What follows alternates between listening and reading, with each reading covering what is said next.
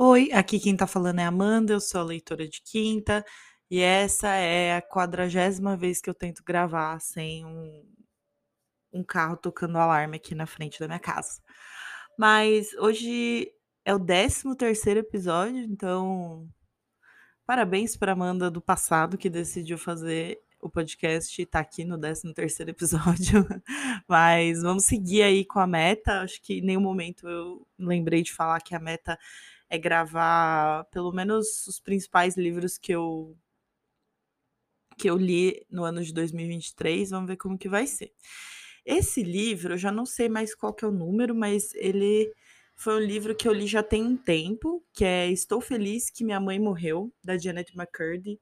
É, ele foi publicado em 2022, bem recente, do, em novembro de 2022. Ele tem 304 páginas e foi publicado pela N Versus editora, eu acho que é assim que fala. E ele tem uma capa assim muito encantadora, que é a Janet McCurdy segurando uma, ai, eu não sei o nome disso, mas é um um objeto que você coloca cinzas de uma pessoa. E, obviamente, ele tem um título que eu achei genial, né? Que só pelo título você fica com vontade de ler esse livro. Quando eu ouvi falar dele, ele ainda estava. É... Ele tinha sido publicado em inglês. Eu não lembro agora quando, assim, qual foi a diferença de tempo até ele chegar no Brasil. E eu tentei começar a ler ele em inglês, mas a configuração do Kindle estava esquisita, enfim, não consegui. Aí esperei um tempo e consegui ler em português no Kindle também. E esse episódio contém vários tipos de gatilho. Acho que esse não é um episódio para quem tem é, problemas ou. Aliás, talvez ele não seja um livro adequado para quem tem transtornos alimentares, quem está em remissão, quem já se recuperou, tem um histórico. Eu acho que esse livro é um, sim um gatilho para transtornos alimentares, uh, para relações tóxicas, violência sexual. É um livro pesado, apesar dele ser bem curtinho, eu ter lido ele muito rápido e eu fiquei assim muito intrigada. Eu queria saber logo o que, que tinha acontecido exatamente com a Janet. E fui lendo. Quando eu fui ver, assim, eu tava uma hora da manhã com tudo apagado, o Kindle, e eu lendo de madrugada, porque eu tava, não, preciso saber o que acontece.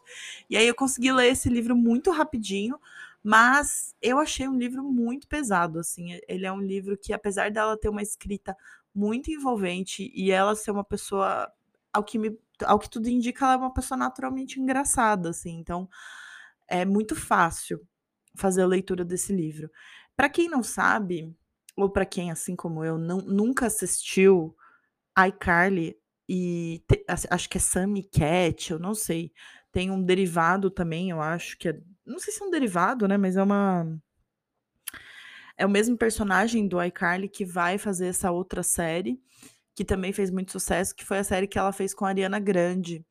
Que eu sabia que ela era atriz, assim, mas eu não sabia exatamente tudo da história dela. Eu já ouvi um episódio muito interessante do Fábrica de Crimes, para quem gosta de crime, é, sobre os abusos que o produtor executivo da Nickelodeon ele foi acusado.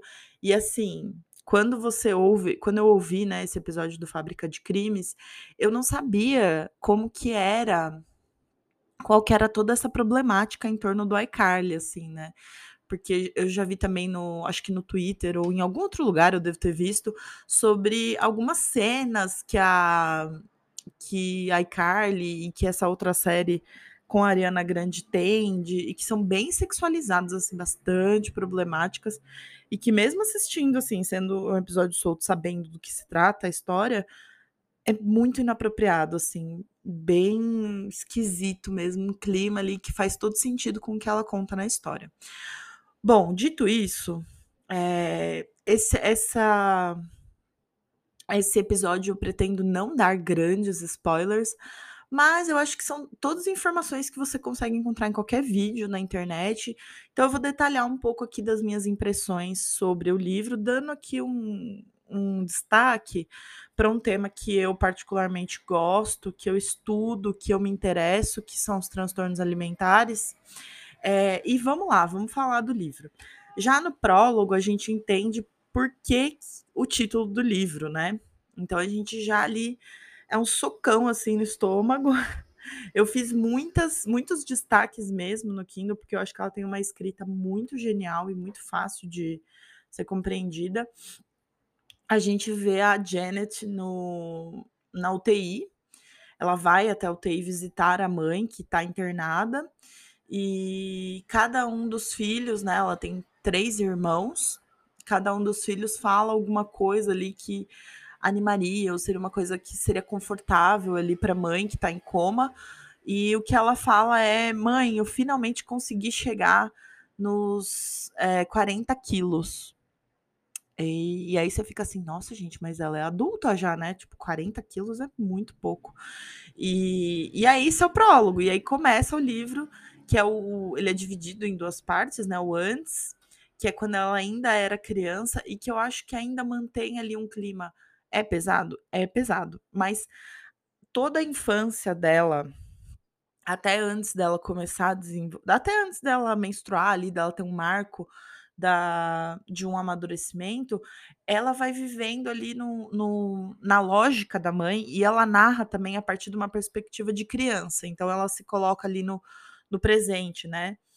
E a gente vai entendendo que ela, desde muito pequena, ela vive num ambiente tão sufocante que ela vai desenvolvendo a, a, a, cabeça da gente assim, né? A gente, quando tá em situações de extrema de extrema atenção, que a gente precisa estar tá muito atento, muito tenso, a nossa cabeça ela vai criando alguns escapes para lugares que são pelo menos confortáveis, assim. Então, já logo no primeiro capítulo, a gente vai entendendo que ela é a mãe dela, que é a Deborah McCurdy, ela é uma pessoa. Como que eu posso dizer? Eu não quero falar é, que ela tem determinada doença ou que ela. Enfim, que ela é uma pessoa horrível, porque tudo que a gente está trazendo ali é da perspectiva da Janet. Mas ela erra muito, assim, ela erra, cara. E não só ela, mas o, o pai, a, os avós, todo mundo ali tem um erro muito grande em relação a criação da Janet. Então você vê que, inclusive, quando eu fui procurar fotos da Janet atualmente, assim, ou de algum.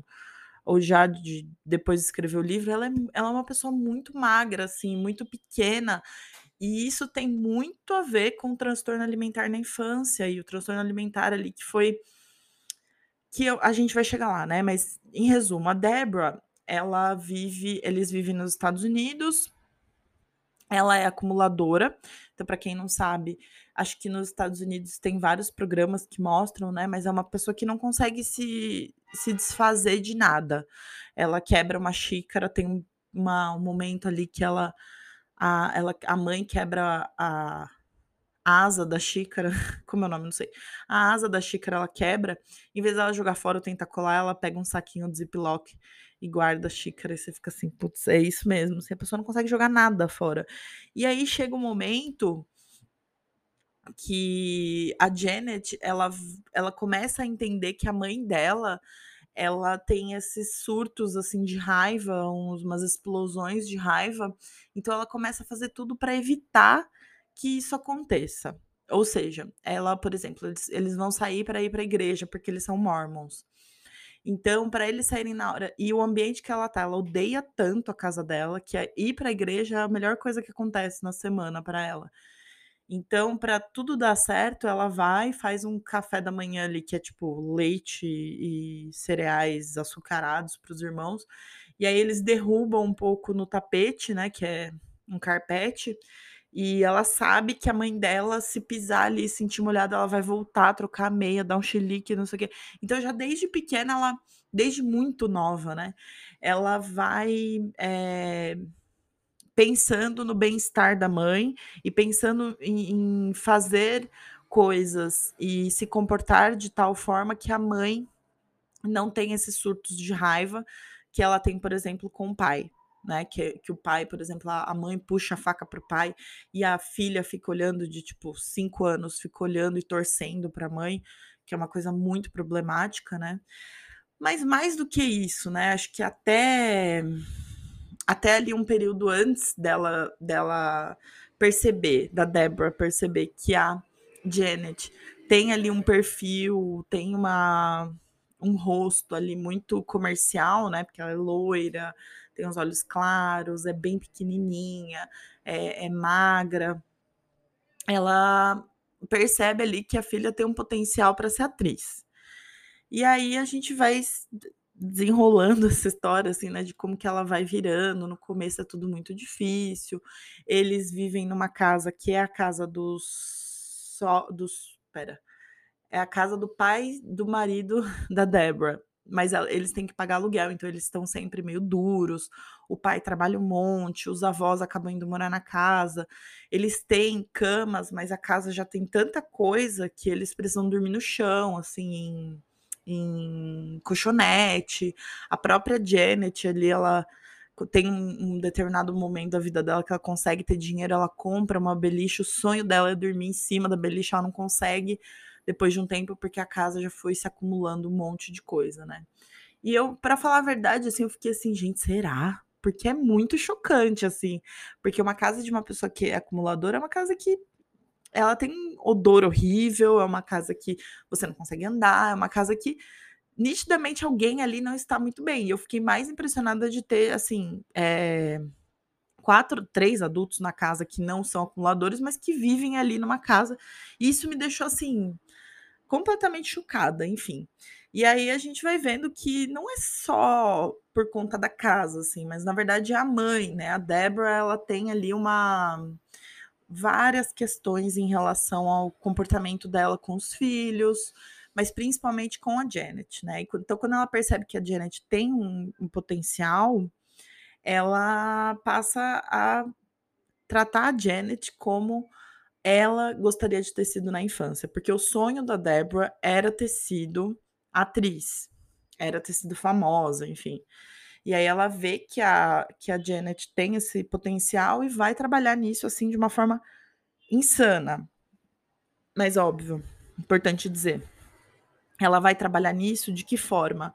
Não é trabalhando, né? Porque na verdade ela o tempo todo ela vai fazendo a, a Janet acreditar que aquilo é um desejo dela. Então, ah, a, a mamãe agora vai dirigir na estrada, mesmo eu tendo muito medo, eu vou fazer isso por você para você se tornar uma atriz, né? E aí tem um trecho aqui que ela fala é, que ela fala sobre como a aparência dela era tratada pela mãe. E eu acho que isso é um ponto muito importante de ser dito, porque ele é expresso em maior ou menor grau na maioria das relações que a gente tem ali de parentesco, né, de família. Então ela fala que eu, como eu não tô com livro físico, né, eu não sei qual é a página Diz que eu tenho um bom sorriso, mas meus dentes não são brancos o suficiente.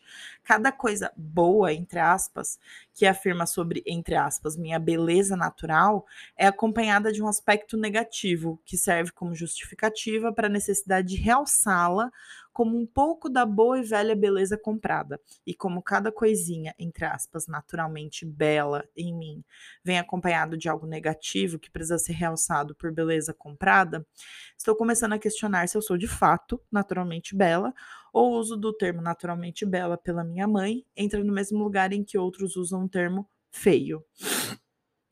Então aqui ela vai falar é, sobre uma forma de violência que a mãe dela comete em relação a ela, que é em relação à imagem dela, né? Então, veja bem, ela ela simplesmente descolore os cílios da filha. Então você imagina a dor de colocar é, papel nos olhos, na linha dos cílios, é, eh, para colocar tinta de cílio marrom Sabe? Gente, é uma loucura, assim, eu fiquei completamente chocada nessa parte, que eu falei: "Cara, não é nem a sobrancelha, né, tipo, mas os cílios, imagina a dor ali, a a vulnerabilidade que uma criança tá". Mas mais do que isso, né, eu queria falar um pouco sobre como a mãe dela fala e trata a individualidade da Janet, que eu acho que é um a grande questão, né. Eh, quando a gente tem uma um parente de eu acho que é primeiro grau que fala, né, quando é filho, quando é mãe e filho, enfim. é, a chance dessa pessoa, que, e essa pessoa tem transtorno alimentar, seja pai, mãe, tio, alguém, um parentesco muito próximo ali, a chance da criança desenvolver um transtorno alimentar é muito grande. Porque a criança ela vai replicar não só o que os cuidadores dela falam, mas a forma como eles se comportam em relação ao mundo, né? A forma como se relaciona entre si vai ser ali um reflexo no futuro para como essa, esse indivíduo ele vai se enxergar, como que ele vai tratar sobre a própria autoimagem. E também é, o grande problema é que, por exemplo, por que, que a gente fala que criança não pode fazer dieta? Porque a, a chance dessa criança desenvolver uma autoimagem muito influenciada por percepções distorcidas sobre o próprio corpo, como também percepções distorcidas em relação ao próprio comportamento alimentar. Então, é, essa coisa da mãe tá sempre falando da aparência dela, ah, porque você é loira, ah, porque o seu cabelo. E eu acho que o mais chocante, assim, que ela em nenhum momento, inclusive eu não ouvi isso em outros podcasts, né? Eu ouvi em alguns podcasts em inglês mas não aqui em português, não achei também muitos episódios sobre esse livro, mas ninguém fala sobre o fato da mãe abusar sexualmente dela, né? Porque ela, ela não fala isso no livro, ela não usa esse termo, que a mãe dela abusa sexualmente dela, mas a mãe dela faz exames ginecológicos nela. É, a mãe dá banho nela até acho que 15 ou 16 anos. E tem um momento que a mãe, vários momentos, né? Que a mãe para otimizar o tempo, entre muitas aspas, ela coloca um filho que é mais velho, a Janet é mais nova, coloca um filho mais velho para tomar banho junto com a, com a menina, mas tipo assim, ele com 14 e ela com 6, alguma coisa assim, sabe? Tipo, muito nova. E ele já um pouco mais velho, os dois ali super constrangidos, mas ali é, condicionados a estar tá ali, né?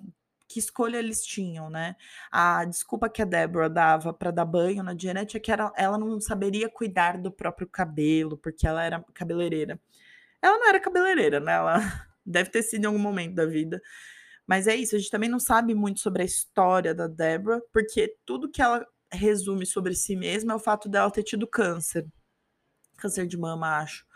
Então ela também é um processo ali de de fazer com que os filhos entendam a imagem dela ou tenham uma imagem dela é colocando repetidamente, isso também tá bem no começo do livro, colocando repetidamente um vídeo em que ela estava muito doente, assim, muito triste e magra, debilitada por conta do câncer, e aí ela tá filmando os filhos, ela não sei, tem um vídeo dela também, e a Janet tem tipo dois anos, e o comentário que ela faz sobre esse vídeo, que ela sempre repete, é que mesmo ali naquele momento de tristeza, a Janet estava rindo e brincando, porque ela tinha dois anos. Então é um pouco de, cru de crueldade, assim, da mãe. Ela também era muito cruel, a gente vai vendo ali quando ela vai ficando mais velha, que a mãe, assim, completamente abusiva, completamente. É incapaz de enxergar quais são ali as problemáticas que ela está causando na filha, né? E a, e a Janet ela vai percebendo que tudo que ela quer na vida dela, toda a forma que ela se individualiza, ou toda a forma que ela se estrutura ali enquanto pessoa, quanto indivíduo, é alguém que precisa agradar muito a mãe, porque a mãe está sempre ali cobrando e trazendo ela, a relação das duas ali como uma simbiose, ao mesmo tempo é, de uma dependência muito grande das duas. E a Débora tem um transtorno alimentar e o que é, a chance ali de você desenvolver o transtorno alimentar é sendo mulher, sendo uma criança que é exposta, a, a sua imagem é exposta o tempo todo, ela é questionada, tratada é, enquanto alguém que trabalha com a imagem desde muito pequena, a chance dela desenvolver um transtorno alimentar é gigante. E aí, quando você pensa, por exemplo, foi uma coisa que eu pensei muito quando eu li esse livro, que eu acho que vale muito a pena, assim, para quem é muito fã dessas séries, quem é muito fã de qualquer coisa, assim, sabe, que tem é, fã-clube, participa de fã-clube, pessoas que são muito fanáticas, assim, por determinadas imagens ou personagens, enfim, cantores, é interessante da gente pensar o que, que acontece por detrás por trás dessa dessa imagem que é criada dessa indústria, que é a indústria do Hollywood, assim, que ela indústria norte-americana, né? E que ela depois ela até vira cantora, tem um período da carreira dela que ela é cantora e que você fica assim, gente, mas minha amiga ela não está tudo bem, né? Tá péssimo. Bom, ela não gosta do que ela faz, porque é isso, ela tá sendo ela tá trabalhando desde muito nova, e quando ela consegue a série, que já é um pouquinho um pouquinho para frente do da narrativa ali, ela já tem uma certa carreira ali no, no em Hollywood como atriz, como coadjuvante, ela vai fazendo outras séries e ela tem um talento ali que é muito reconhecido pelas pessoas que pelas pessoas da indústria acabam conhecendo muito ela, é pelo talento que ela tem em chorar, em chorar mesmo, mas assim, chorar de as pessoas pararem no set e falarem: "Nossa, esse teste que você fez, vai ser difícil fazer gravar um teste igual esse", de tanto que ela chora. E ela tem esse talento, né, muito entre aspas também, porque ela vai pensando várias cenas horríveis, assim, ela pensa no avô morrendo, ela pensa num trauma de alguém internado, na própria mãe morrendo, então e depois quando você eu eu não lembro agora se eu ouvi eu ouvi um podcast da Janet dando uma entrevista, né, falando sobre, é, sobre o livro, e ela fala que ter esses momentos em que ela pensava, esses, ela tinha esses pensamentos trágicos sobre a vida, é, foram o que mais traumatizaram ela, e, e, é um dos grandes motivos que ela não quer mais atuar, que ela é uma ex-atriz, né? Porque ela foi tão traumatizante ela ter esses pensamentos para poder chorar, e isso foi parte tão essencial da formação dela, da, da mente dela, né, que teve consequências assim gravíssimas. Uma delas é o toque, né, que ela mesma que ela mesma descreve no livro, que, que eu também fiquei muito brava, porque o avô percebe que ela faz umas coisas assim meio é, o transtorno obsessivo compulsivo, né? Ela vai tendo uns pensamentos que, como ela é muito religiosa desde muito pequenininha, ela trabalha, ela começa a pensar assim no set. É, uma voz começa a falar para ela: se você for no banheiro, dar descarga três vezes, puxar o elástico da calcinha e, tira, tri, e mexer no trinco da porta três vezes, você vai conseguir esse teste. Aí ela vai lá, faz né, esse ritual, volta e consegue o papel. Então ela ela começa a desenvolver isso e ela acha que é a voz de Deus, né? Então, a mãe dela começa a perceber esse comportamento, o avô, né? Fala para a mãe e a mãe fala: "Imagina, claro que não". A menina, tipo assim, ela convive com ela, né? Inclusive, até os 14 anos, a Janet andava no carrinho de criança do carro da mãe. Isso não é muito doido? Eu, eu achei isso mais uma das coisas mais perturbadoras, assim, desse livro. Porque é isso, mantém a, o adolescente, né, 14 anos, mantém o adolescente ali numa posição de criança mesmo, de vulnerável, e que mostra também que ela estava com um transtorno alimentar tão grave que ela cabia num. num nesse. É, um assento, né? Um assento de segurança de criança, não lembro agora o nome. Mas isso, para mim, foi uma das coisas mais chocantes de verdade, assim, de perceber que ela era tão frágil emocionalmente por conta da mãe dela, que ela estava ali totalmente dominada ali pela mãe, né? Bom, então ela vai vivendo essa vida de set, vida de gravação, vida de teste, trabalhadora, desde muito criança trabalhando, mas trabalhando mesmo, não é brincadeira não. E aí, bom, chega o ponto em que ela percebe que ela tem um caroço no seio, e ela acha que ela tá tendo que ela tem um câncer, né, porque a mãe sempre repetia isso, e ela vai falar para a mãe, e a mãe fala: "Nossa, não, você tá você tá começando a criar peitos, né". E aí ela fala: "Ai, mas eu não quero isso". Por que isso, né? Primeiro porque ela conseguia papéis em que ela conseguia interpretar crianças mais jovens, crianças menores, né, então eu não lembro exatamente a idade que ela descreve no livro, mas ela ela fala que ela era tão obediente por conta da mãe que isso também era uma coisa boa para os produtores, porque uma criança muito menor, né, como ela interpretava crianças mais jovens, essas crianças davam mais trabalhos. Como ela era mais velha, ela não dava tanto trabalho, ela ficava lá quieta e assim, trabalhos em que ela ficava no sol, trabalhos em que ela ficava em pé várias horas. Ela nunca foi para a escola, ela sempre teve que estudar ou no set ou com a mãe em casa. Então você, imagina como que era o estudo dela, né? Era basicamente quando dava tempo, a prioridade ali da vida era o trabalho. E isso é, nossa, isso é, é muito triste mesmo, né? Porque a escola ela tem um papel muito importante na formação da criança, né? Bom, aí ela, ela odeia, né? Ela odeia atuar e ela gosta mesmo de escrever desde muito jovem. Ela consegue escrever um roteiro que a mãe nem lê. Então, isso também dá, é muito triste, né? Porque você vê ali desde jovem, ela já tinha um talento para escrita, que ela, dá para ver no livro, ela escreve muito bem, que nunca foi valorizado pela mãe, porque a mãe queria que ela fosse atriz. Então, até as aulas de dança, que a mãe acompanhava tudo que ela fazia, ela nem ia nas aulas de dança, ela só ia, na, ela só ia nas aulas de atuação. E aqui eu achei um trecho é, sobre sobre essa coisa dela ter, do peito ter crescido, dela estar tá trabalhando nesse ambiente tal, e por que, que ela não queria desenvolver peitos e se desenvolver, né?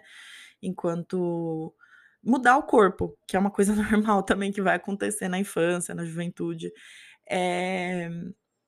Então a mãe dela fala para ela: olha, se você não quer que isso aconteça, eu vou te ensinar uma forma. E aí vem as duas palavras chaves para qualquer transtorno alimentar, que é restrição calórica. O famoso jejum também, né?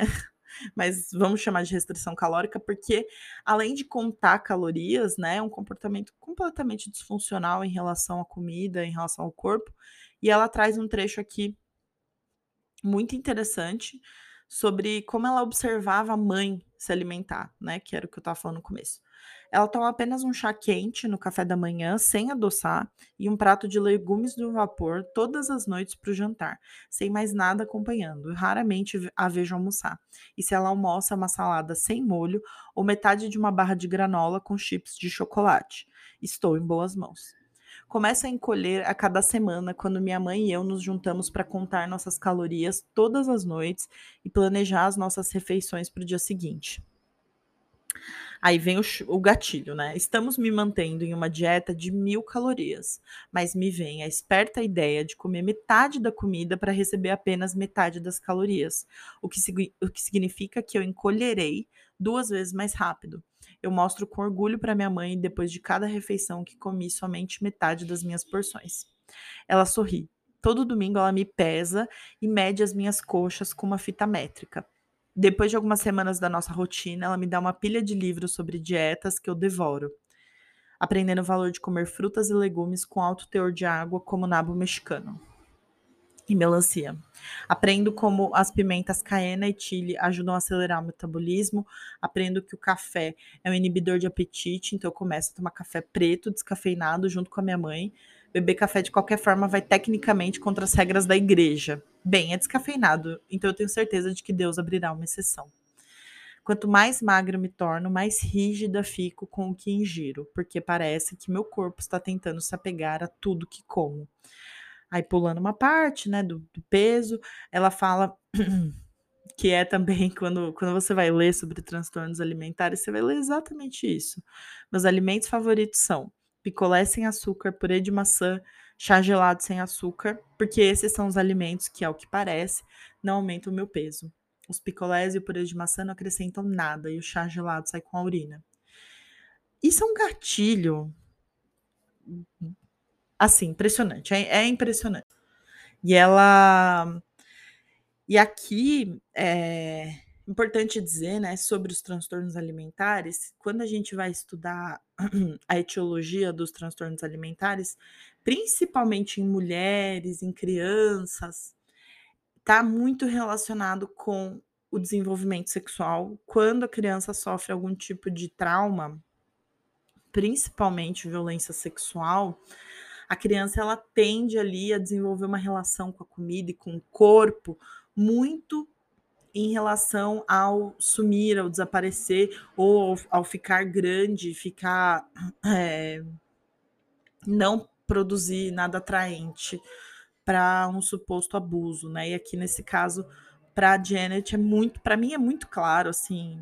Eu, claro, não dá para você fazer análise nenhuma sobre o livro que ela mesma está descrevendo, né? Mas com o que a gente tem, parece muito que a forma como ela restringia a comida era uma forma, primeiro, dela não desenvolver esse corpo, né? E daí ela não desagradar a mãe, porque a mãe quer que ela seja magra, pequena, é, infantil, para ter determinados papéis. E também é uma forma ali de lidar com o abuso que ela sofria diariamente com a mãe em relação a esses abusos sexuais, né, de dar banho, de fazer exame ginecológico, é o que ela chama, né, que é o exame ginecológico que ela fazia, que inclusive ela, ao que descreve, assim, ela dá uma dissociada, assim, enquanto ela tá sofrendo esse abuso, que é um abuso sexual, né, porque ela tá mexendo ali nas partes íntimas da, da própria filha, ela pensava em outras coisas e meio que desligava, assim, ela conseguia se... É, não estar presente ali durante aquele ato de banho, exame, enfim, abuso, né? Então, para mim tem muito isso, assim, para mim faz muito sentido que ela eh, não é que é, é adequado é legal, mas que assim, a consequência do transtorno alimentar é muito clara ali, o caminho que ela segue é um caminho de dieta, um caminho de sempre ficar checando o corpo, a, a própria mãe pesá-la, medir o tamanho das coxas, né? Que é essa, essa verificação constante do tamanho do corpo é um gatilho para transtorno alimentar que, olha, é assim, é um fator de risco, né? Ela tá ali numa fase também que a gente vai desenvolver várias características que a gente vai levar para a vida adulta também. Então, é, a forma como a gente come, como a gente se alimenta enquanto é criança, é determinante Claro, não é o único fator, né? A gente pode mudar depois de adulto. Inclusive, a Janet muda e é, e é muito bom ouvir isso dela. Mas é ali o. É a voz que às vezes fica na nossa cabeça, né? Que não é esquizofrênica, mas é uma voz que vai falando pra gente assim: ah, isso aqui vai te engordar, nossa, isso aqui tem tantas mil calorias. E aí você lembra, aonde você aprendeu isso? Onde a gente aprende isso? É, é pelas redes sociais? Também, mas assim, quando a gente é muito pequenininho, é com os nossos pais, né? E o que eu mais cansei de ver na minha vida, assim, quando eu atendia esse público, um super caminhão, quando eu, que eu mais atendia esse público e que eu insistia tanto em falar e que eu insisto muito, muito nessa tecla, que é assim, a gente não fala enquanto pais, cuidadores, avós, enfim, a gente não fala para a criança que ela precisa emagrecer. Criança não emagrece, criança é, cresce, criança muda o corpo, criança se desenvolve. Então, criança nenhuma precisa emagrecer. Há pequenos casos em que a gente pode avaliar sim uma perda de peso, mas ali muito cuidadosa, porque é isso. Quando a gente fala para uma criança que ela precisa emagrecer, ela não vai entender que ela precisa emagrecer por causa da saúde, entre muitas aspas, mas é que ela, que ela tem um corpo ali que é inadequado, que é um corpo que não deve ser aquele, daquele jeito, daquele formato. Então, olha, aqui o trecho, achei o trecho. Estou sentada na minha cadeirinha, tenho 14 anos e ainda uso cadeirinha. É a percepção que ela cria do próprio corpo, né? Imagina você, imagina você que tá me ouvindo aqui, você com 14 anos numa cadeirinha de criança no carro. É muito doido, assim, é um atraso de desenvolvimento muito grande. E ah, mas nossa, você tá falando tudo isso e ninguém percebeu que ela tinha, os pais não perceberam, os avós, os produtores. Sim, inclusive médicos que atendem a Janet. E isso também foi um gatilho para a relação que ela desenvolve com a mãe, né? E a relação que ela desenvolve com o próprio corpo ali, com a, com a que faz muito sentido, que é o médico fala para ela: "Olha, Deborah, a Janet, ela tá muito abaixo do peso" e aí ele chama ela de canto e fala: "Ela pode estar com anorexia, anorexia nervosa". E a mãe fala: "Não, mas ela come". E a Janet olhando e pensando: "Ué, mas a gente faz dieta junto, a gente conta calorias junto".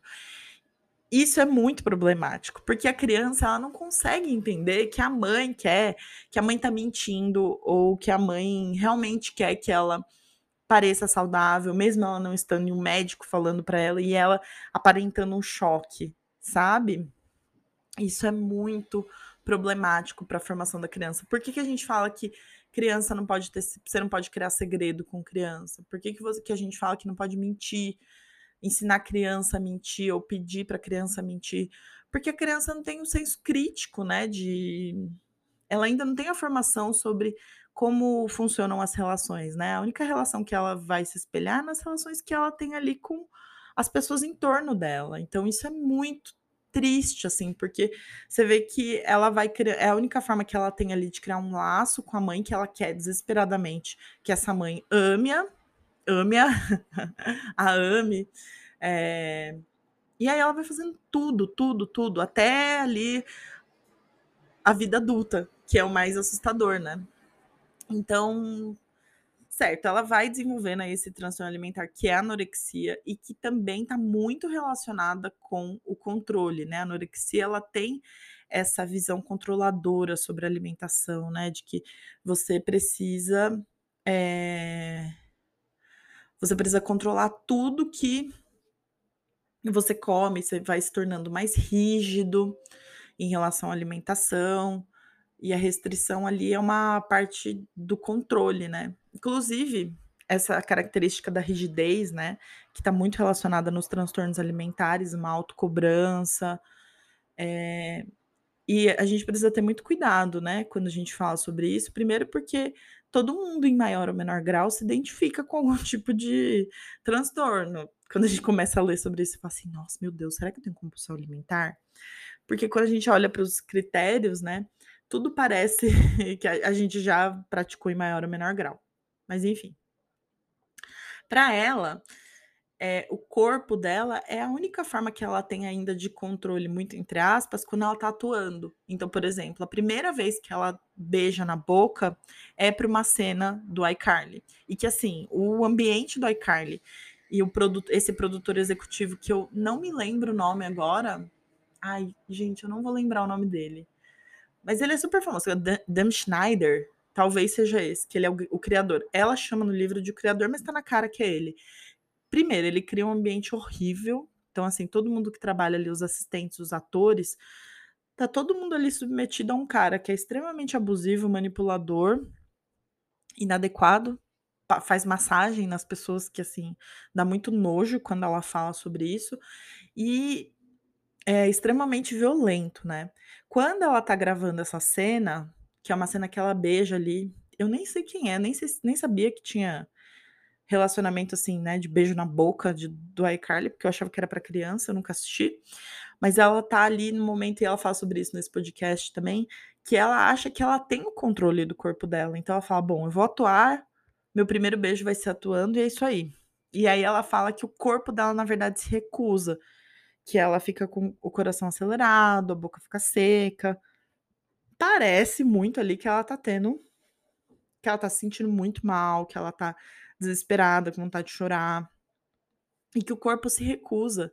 Então, quando ela vai gravar essa cena, ele para a cena e fala: é, Janet, precisa pelo menos mexer a cabeça. Então ela começa a mexer, mas o corpo dela se recusa, o corpo dela tá duro ali. E como estava muito corrido no dia, ele deixou passar mas que ele era extremamente abusivo de fazer repetir a cena várias vezes.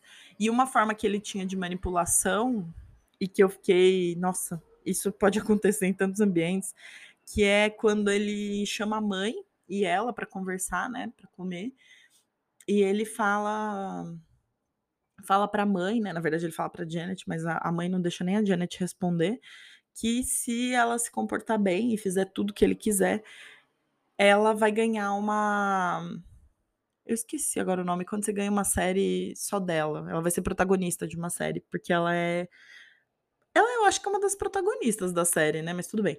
Ela vai ganhar e ela só precisa fazer tudo que ele mandar, basicamente, né, só precisa ser abusada quieta. E aí a mãe fica extremamente feliz, mas nada disso, nada desse sucesso, nada desse dinheiro é o suficiente para deixar a mãe feliz. Porque o que deixa a mãe feliz é controle, é é controlar essa filha, né. Bom, aí ela vai atingir os 18 anos, ela vai crescendo, ela tem uma relação muito legal com a Miranda, que é do iCarly, que elas parecem elas são muito amigas, né, e que traz ali um um senso de normalidade pra ela. Hã, mas que ainda assim ela consegue esconder esse transtorno alimentar. Ok, ponto. A série acaba por causa do das denúncias, né, de assédio, teve greve também, acho que dos roteiristas em Hollywood, coisas que eu não acompanhei, mas que eu sei como funciona mais ou menos. Passado isso, ela vai começar a fazer uma tour, é tour, né, quando a pessoa vai fazendo vários shows, porque a mãe quer que ela seja cantora, faz ela ser cantora. Inclusive eu fui até ver, né, a eh, tem um clipe de uma música que ela tinha que repetir 1.000.000 de vezes, que ela odiava também, mas que ela estava ali a mãe estava doente de novo, eu não lembro por que que a mãe não não vai com ela pra essa tour, e aí ela começa a desenvolver outro tipo de transtorno alimentar. Isso também é comum, das pessoas irem, eh, como que fala? Das pessoas irem mudando, né, transicionando de um transtorno para o outro, porque ninguém tem 2 transtornos ao mesmo tempo, né, o diagnóstico ele é feito quando a gente tem os critérios pra 1. Apesar que se não atingir todos os diagnósticos, você pode ter ali uma o sei lá, anorexia atípica, né, que é chamado. Mas enfim, é nítido que quando ela tá longe da mãe e ela se permite, né, ou ela tem o contato ali de tomar as próprias decisões e ela tem contato com a comida, ela começa a desenvolver um transtorno de compulsão alimentar, que é muito triste, assim, dá muita angústia, porque você vê que é uma menina que tá em sofrimento, assim, é um sofrimento mesmo. Ela começa eh ela começa a comer de uma forma compulsiva, ela começa a ter relacionamentos, eh, extremamente tóxicos com homens e com relaç assim, olha, difícil pensar em alguém o Steve, que eu acho que é o último namorado que ela narra no livro, ele parece um cara muito legal e você fica assim: "Nossa, acho que finalmente ela vai encontrar alguém", porque é ele também que faz ela ir pra terapia, obriga ela a ir pra terapia, porque ao que tudo indica, a Janet, ela se ela se alguém não fizesse uma intervenção como esse namorado fez pra ela ir pra terapia, ela nunca teria procurado ajuda. Nunca assim, né, não dá pra saber, até porque hoje ela se recuperou, mas ela estava ali, ela foi entrando o dinheiro, as relações, a forma de trabalho, como ela vivia, era uma ninguém, nem produtor, ninguém ali se importava realmente com ela, falava: "Olha, seguinte, minha filha, você precisa" todo mundo começou a todo mundo começa a perceber que o comportamento dela tá inadequado, ela começa a beber, e aí ela bebe, assim, bebe mesmo, assim, um alcoolismo hard, de tipo beber. As relações sexuais dela, a a primeira experiência, ela estava muito louca, não lembra, isso é muito triste, assim. Bom, e aí ela conhece esse rapaz, né, ela já não tá mais gravando as 2 séries, ela ela começa a gravar um projeto lá pra uma TV, uma série canadense que é distribuída pela Netflix, ela conhece esse cara, que parece um cara muito legal, e você fala: "Nossa, finalmente, né". Ele se preocupa, por quê? Ele começa a perceber que ela vomita, porque aí é isso, ela passa da compulsão, ela transiciona aí para o quadro de bulimia. E assim, não é brincadeira ali, o quadro que ela entra é de chegar a perder o dente, a vomitar sangue, a comer e sair da mesa, ou a ter compulsões, assim eh, compulsões de comer até passar muito mal, vomitar, continuar comendo, assim, uma coisa bem gráfica, assim, bem triste mesmo. E aí esse namorado fala pra ela que ela precisa ir pra terapia, né, e você fala: "Nossa, ufa, que legal". E aí ela vai pra um coach, isso é interessante, né, ele é tera ele é ela é terapeuta, né, uma mulher, e ela é coach também. E aí você pensa: "Nossa, agora vai, né". Mas aí também não gostei da abordagem dela, porque ela vai ela vai para os eventos junto com a Janet. Eu sei que existe acompanhante pra que às vezes o terapeuta ocupacional pode fazer esse trabalho, né, de acompanhante ali pra pessoa que tem alguma questão de saúde mental e ela quer estar em público e precisa ali de alguma ajuda, mas eu acho inadequado, assim, porque, por exemplo, tem uma cena que a Janet vai vai vai descrever no livro que ela tá fazendo, acho que é um show, show não, como que fala? Aqueles prêmios que tem nos Estados Unidos, né? Tipo, premiações famosas, e que ela entra ali num camarim e que tem um monte de gente famosa, essa coach, psicóloga, sei lá, terapeuta tá com ela. E aí ela vai ver, ela tá lá olhando pro hambúrguer, pensando, meu Deus, será que se eu começar a comer 20 hambúrgueres aqui e vomitar, alguém vai perceber? Bom, vou falar com a minha coach. Quando ela olha, a coach tá conversando com o famoso, assim. Aí você fica, mas, gente, como assim? Ela, ela tá lá acompanhando, ela tá conversando com o coach. Enfim, que, que, que fim dá essa terapeuta? Quando a terapeuta fala para ela, olha, vamos falar um pouco da sua mãe? E aí o mundo dela desaba. Ela já tem ali os mais de 20 anos, a mãe já, já se não me engano, a mãe já tinha morrido, ou a mãe estava ali quase morrendo, então ela abandona a terapia. Ela vai para casa e nunca mais fala, manda um e-mail lá para coach, lá para terapeuta, e fala: olha, nunca mais eu quero, quero entrar em contato com isso, então tchau, adeus, tudo de bom. E aí ela percebe que ela precisa fazer alguma coisa. O, o Steve, é verdade, isso a mãe dela já morreu. O Steve também ele entra. O Steve tem outro problema de saúde mental também, ele é internado, depois ele tem uma dependência com maconha. E assim, caos, né? Caos, pânico e destruição. É o resumo desse livro, assim, um pouco dessa fase da vida dela, que é muito tempo, né? É muito tempo para uma pessoa sofrer tudo que ela sofreu. Ela, quando a mãe tá internada, ela tem recaídas para anorexia, depois quando ela morre, ela vai para uma para o quadro de bulimia muito grave, e aí ela começa a fazer um tratamento muito melhor com o psicólogo, e é aí que ela começa a perceber que, olha, a relação que você tem com a sua mãe não é uma relação legal. E aí ela vai entrando nesse assunto de uma forma mais ética e também mais crítica, ela já tem mais ferramentas para entender determinadas coisas, né? E nessa entrevista que eu estava lendo, que eu tava lendo, que eu tava ouvindo, da Janet no podcast. Putz, eu não lembro agora, mas se você jogar aí no, na busca em Glad My Mom Died, provavelmente você vai encontrar a entrevista com a Janet, né? E tem também uma entrevista com a Drew Barrymore no YouTube. Não tem legenda, mas dá, dá para entender se você entende alguma coisa assim de. Consegue entender o inglês, né? É... Nessa entrevista no podcast, a pessoa que está fazendo a entrevista faz uma consideração que eu achei muito importante de ser feita, que é em relação à forma como a mãe demonstra os sentimentos dela afetaram tanto a Janet e a formação dela, dela ser uma pessoa que ela, ela chama no podcast, eu acho que no livro também ela fala, que é pleasant, é uma pessoa que que quer agradar, uma pessoa que gosta de agradar que está sempre preocupada em agradar, né? Ela se descobre também uma pessoa assim, porque é, é a forma como ela foi formada, né? E a, a entrevistadora faz uma observação que eu achei muito, muito impactante, assim, que mudou várias, várias chavinhas na minha cabeça, que é quando uma pessoa tudo que ela demonstra, toda a forma como ela se comunica é sempre muito intensa. Então, ela ama tudo, ela odeia tudo, ou sabe, é tudo muito exagerado, que era como a Débora era.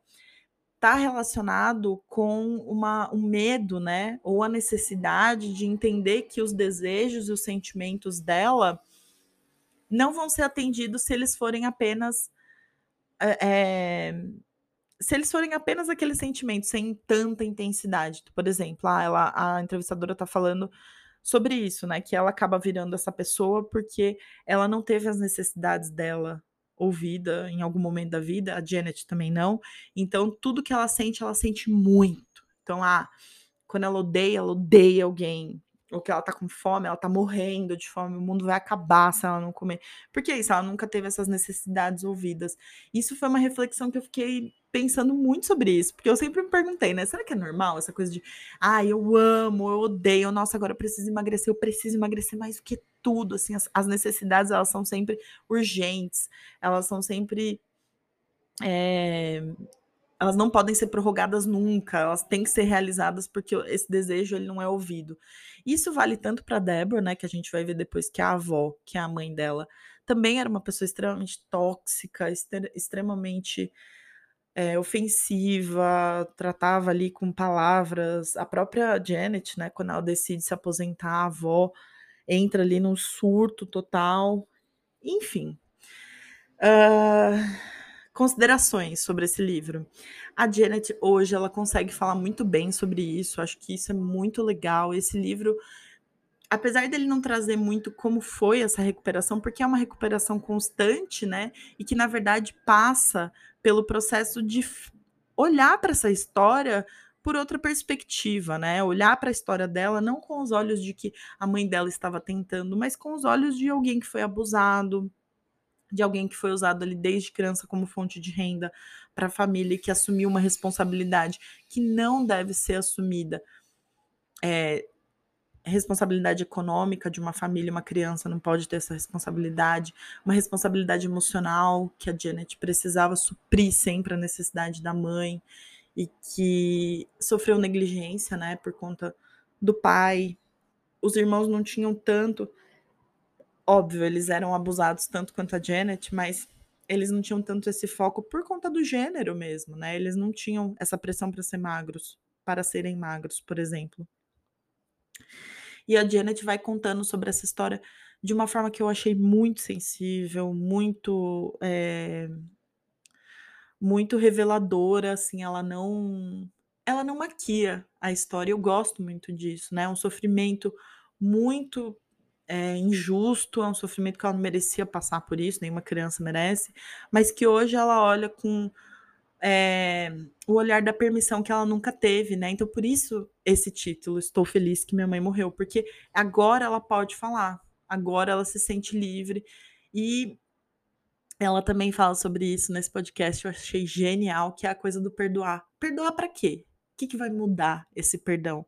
Porque as consequências estão aí né? Ela fala sobre essas consequências, né? Que, por exemplo, ela faz uma passagem no podcast que eu achei muito interessante, que ela precisa estar o tempo inteiro é, racionalizando um pouco dos pensamentos que ela tem por conta dessa história dela com o toque, com os transtornos alimentares, que quando estava dando as coisas estavam dando certo, ela tinha uma garrafa de shampoo que ela não conseguia jogar fora, porque ela tava começando a achar, não, mas essa garrafa de shampoo, ela só tá aqui, é só, as coisas só deram certo, né, do livro já, ela já tava recuperada, porque essa garrafa de shampoo tá aqui.